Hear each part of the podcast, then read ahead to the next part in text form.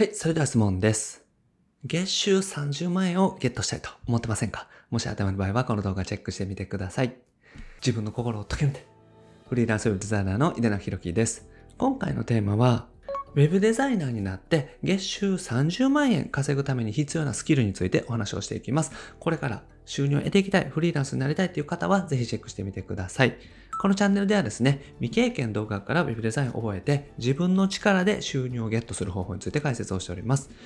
無料で Web デザインの情報もお伝えしております。下の概要欄にある LINE 公式アカウントチェックしてみてください。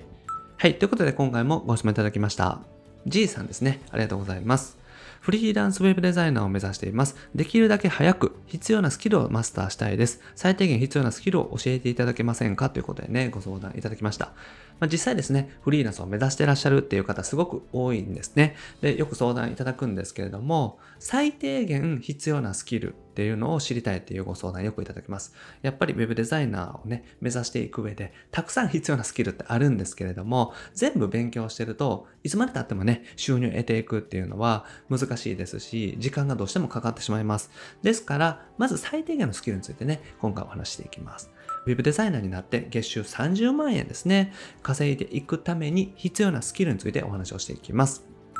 はい。で、まず必要なスキルについてお話をしていきます。で、これはですね、仕事内容によって変わる。これがね、前提としてあります。だからここを覚えておいていただきたいんですね。仕事内容、特に仕事の依頼主によって必要なスキルとか必要な案件の必要な技術っていうのは変わってきます。だから制作会社さんから外注をしていくとかですね。あとはクラウドソーシングのお仕事を受けていく。こういう場合のスキルっていうのはですね、比較的技術力っていうのは必要になってきます。あとは自分で仕事を獲得する場合ですね。自分で人からの紹介とか、あとは営業していったりとかですね、異業種交流会とかで知り合った方からご相談いただくとか、そういった形で直接お仕事をいただく場合っていうのはですね、そこまで技術的にガツガツ作り込んでいくっていうことが必要なかったりします。だから自分で仕事を獲得するのか、それとも誰かから外注みたいな形でお仕事をいただくかによってスキルが全然違ってくるっていうのがあるんですね。だからここを覚えておいていただきたいんですよ。この前提で全然変わってきます。ですから必要なスキルというのは依頼主によって変わるというところですね。ここをまず覚えておいてください。で、よくある議論についてお話ししたいんですけれども、例えばね、SNS でよく議論があると思うんですよ。必要なスキルとかっていうのもそうだと思います。なので、僕自身がですね、まあ、発信したことに対してもコメントいただいたりとかってね、するんですけれども、SNS でよくある議論ですね、技術必要なのかとか、ウェブデザイナーはどこまで勉強したらいいのかとかってありますけれども、まあ、これですね、前提条件が違うから議論になるんですね。基本的には web デザイナーとしてフリーランスとしてお仕事をしていくとか、まあ、もちろん就職するもそうですけども、まあ、全部が分かってですね、全部技術力を高めていくっていうのは理想だと思いますよね。やっぱり自分自身もそうですし、どんな方でもですね、web デザイナーっていうのはプロの仕事なので、技術力が高い方がいいですし、常に勉強するべき、そうであるというふうに思っています。ただ、やっぱりフリーランスで最短で収入を得ていきたいとかですね、仕事を辞めてしまってとか、仕事を辞めざるを得なくなって、なんとか早く収入を得ていきたいっていう方にとってはですね、全部をまんべんなく勉強してる時間っていうのはないんですね。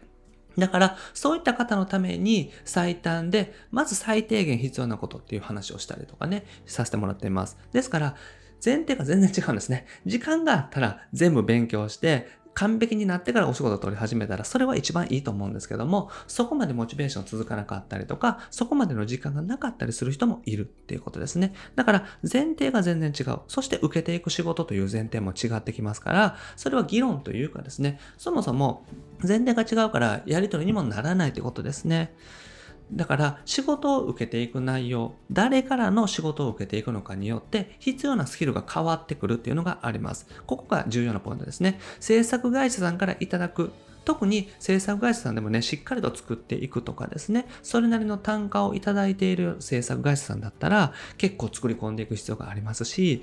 逆にですね、自分でお仕事を獲得してたら、正直そこまで作り込んでいくというかですね、技術を使っていくというよりも、どっちかっていうと、お客さんの要望を叶えるようなデザイン力の方が重要だったりします。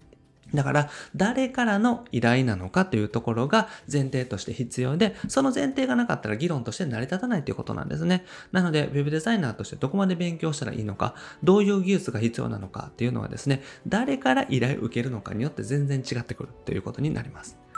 で、制作会社さんのお仕事をする場合ですね、やっぱり、まずデザイン制作のお仕事っていうのもね、あると思います。まあ、ただですね、制作会社さんのお仕事の場合だと、デザインは制作会社さんにいるデザイナーさんで作ってですね、コーディングだけお願いしますっていう方も多いですね。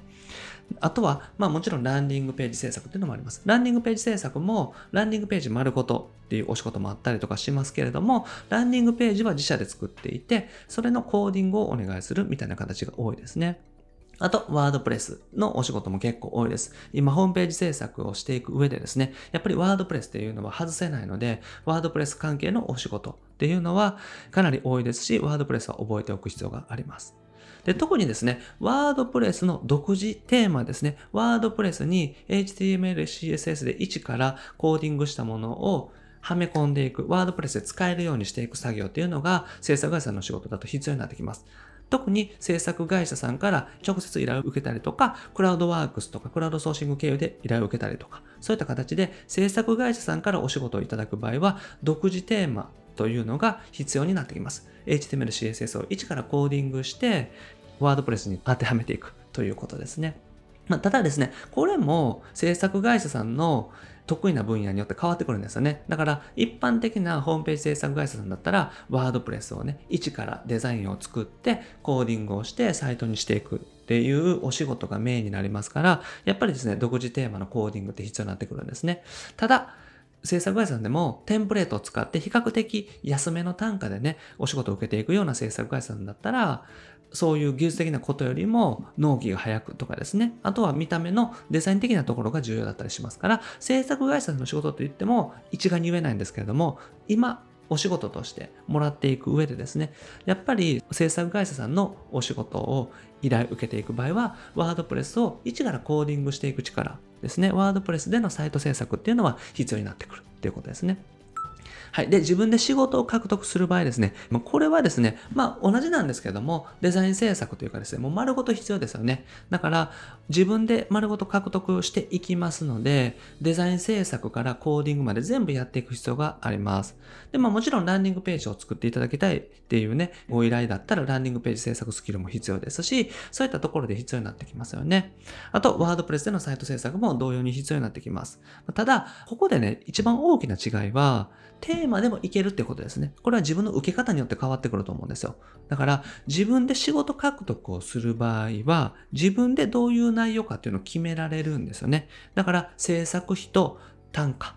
制作費と制作内容っていうのを自分で決めてお客様にご提案して、そしてお客様にそれでお願いしますって言われて、初めて作っていくという流れになりますから、基本的にはホームページ制作であったりとか、ランディングページ制作を丸ごと受けていくということになりますね。デザインだけ作ります。お客さんでコーディングしますみたいなパターンって、まあ滅多にっていうかほぼないので、お客さんがデザインを作って、それをコーディングするっていうパターンは、まあごくたまにあるかもしれませんけれども、それもね、あんまりないと思います。だから、デザイン制作、そしてホームページ制作まで丸ごと作っていく。請け負っていくというのが、まず自分で仕事を獲得していくのの違いですね。制作会社さんだったら、デザインは制作会社さんでやって、コーディングだけお願いしますというパターンって結構多いです。だから、コーディングのね、力がある方は制作会社さんのお仕事を受けていくといいと思うんですけども、自分で仕事獲得していく場合は、コーディングだけっていう仕事ってまずないので、丸ごと受けていく。ホームページお願いしますという形で受けていくということになります。で、その受けていくときに、テーマを使ってホームページを作っていきますねっていう話をしていけばですね、別にテーマを使ってホームページを使っていってもいいということになります。テーマというのはワードプレスのテンプレートのことですね。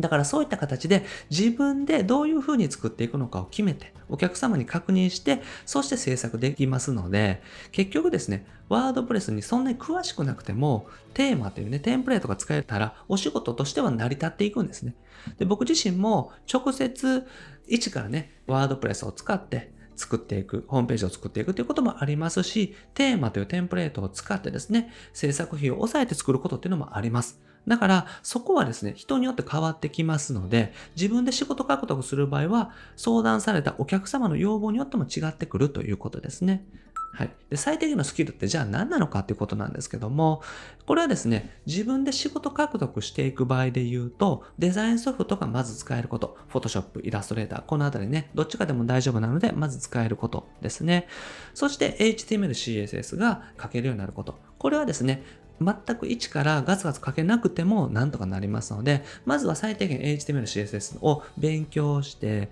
簡単なサイトだったらちょっとコーディングできるとか、既存のサイトがあるものに対して画像を追加できるとか、ちょっとカスタマイズがね、既存のものに対して変更できるようなスキルっていうのは必要です。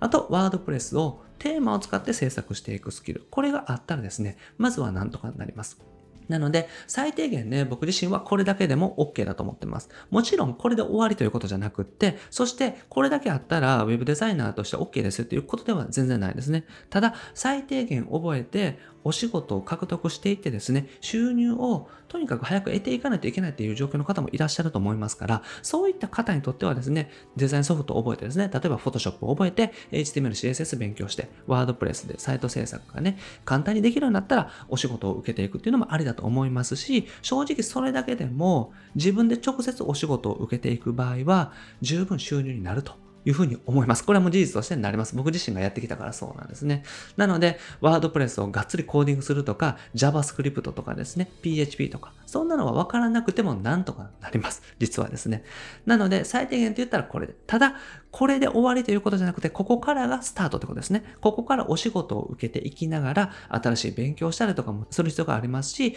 ウェブデザイナーとして当然ですけれども技術を上げていく必要があります。あと、マーケティングのことを勉強するとかっていうのも必要になってきますので、ここがまずスタートだというふうに覚えておいてください。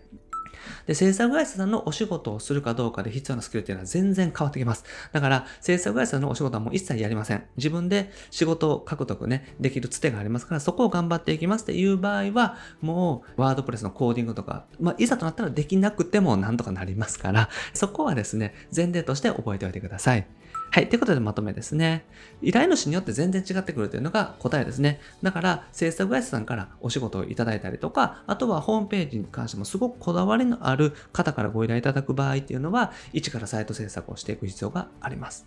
で、制作会社さんの場合だと、ワードプレスの独自テーマ、一からコーディングしていく力っていうのは、かなり大事になってきますから必要になってきますね。特にコーディング力ですね。デザインをホームページにしていく力っていうのはすごく必要になってきます。で、逆に直接依頼を受けていく場合はですね、コーディングだけじゃなくてデザインも込みで、ホームページ制作丸ごと請け負っていく形になりますから、テーマを使ってホームページを作っていくっていう形でも、なんとかなるお仕事が多いですね。これはもう自分次第になってきます。なので、簡単なホームページ作成スキルでも OK ですし、お仕事というのはしていけます。そして、フリーランスとして月30万円とかっていう収入を得ていくっていうのは十分可能です。それはなぜかというと、直接依頼をいただけたらそれで収入になるからなんですね。だから、スキルと収入っていうのは完全に比例するわけではないですし、お仕事を依頼される依頼主が誰かによって全然変わってきますのでね、ここは前提として覚えておいてください。はい。ということでね、今日やっていただくことは、仕事獲得するためのスキル、ぜひチェックしてみてください。ここ大事になってきますのでね、チェックしておいていただけたらと思います。はい。ということで、今回はですね、ウェブデザイナーになって月収30万円稼ぐために、最低限必要なスキルについてお話をしました。あくまでも最低限なのでね、ここから常にレベルアップする、勉強するっていう前提ではですね、聞いておいていただけたらと思います。